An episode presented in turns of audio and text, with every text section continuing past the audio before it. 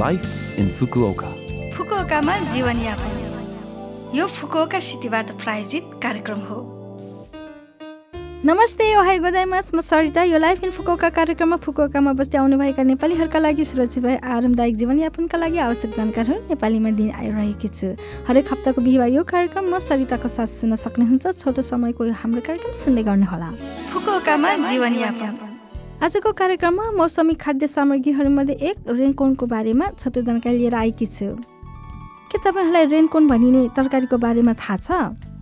प्राय वर्षको यस समयमा धेरै देखिने खाद्य सामग्रीहरूमध्ये यो एक पर्छ। रेनकोन भनेको कमलको जराको तरकारी हो। तपाईँहरूमध्ये धेरैले यो तरकारी पक्कै पनि खानुभएको वा बजारमा देख्नुभएको हुनुपर्छ तर नाम मात्र थाहा नहुन सक्छ। म जापान आएको सुरु सुरुमा यो तरकारी बजारमा देखे पनि के हो अनि कसरी पकाउने थाहा नभएर किन्ने गरेकी थिइनँ।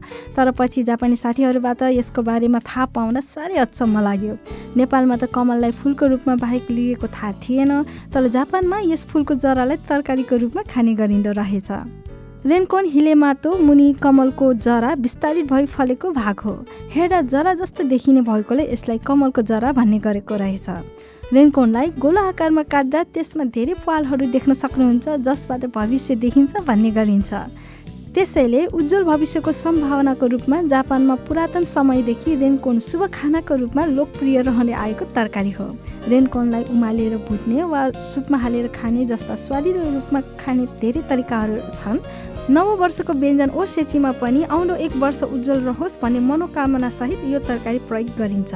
फुकुओका प्रान्तको स्थानीय व्यञ्जन चिकु जेन्नीमा पनि रेनकोन प्रयोग गरिन्छ र यो स्थानीयहरूमा एकदमै लोकप्रिय रहँदै आएको छ। रेनकोन बजारमा सजिलै किन्न पाइन्छ तर आफैले चिकु जेन्नी पकाएर खान चाहिँ अलिक गाह्रो होला कि जस्तो लाग्छ।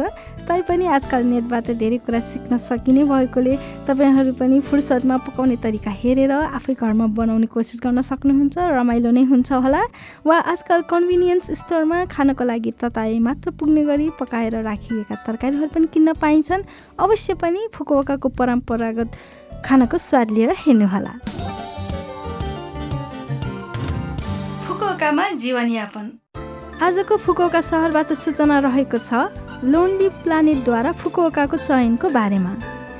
वर्ष दुई हजार तेइसमा घुम्नै पर्ने यात्रा गन्तव्यहरूको घोषणा गर्ने best in travel two thousand twenty थ्रीमा जापानबाट केवल फुकुओका मात्र चयन भएको छ।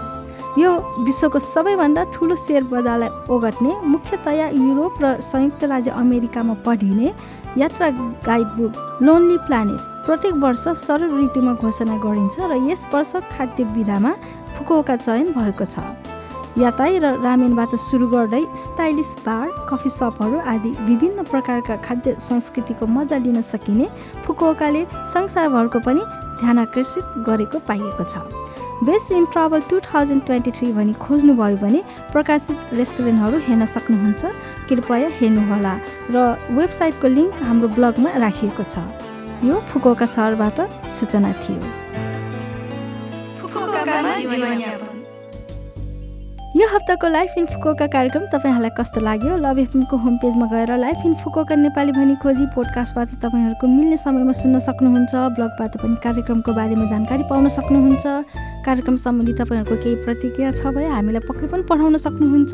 नेपाली रेस्टुरेन्टहरूको जानकारी लगायत तपाईँले जान्न चाहेको जुनसुकै विषयमा पनि हामीलाई मेसेज पठाउन सक्नुहुन्छ। हाम्रो इमेल ठेगाना रहेको छ seven six one at the rate love FM dot co dot JP जाने जाने आज आठ मन्डुको चन्द्रमा आँखी झालेमा गीत तपाईँहरू सबैको लागि राख्दै बिरा हुन चाहन्छु। तपाईँहरूको दिन शुभ रहोस्। नमस्ते।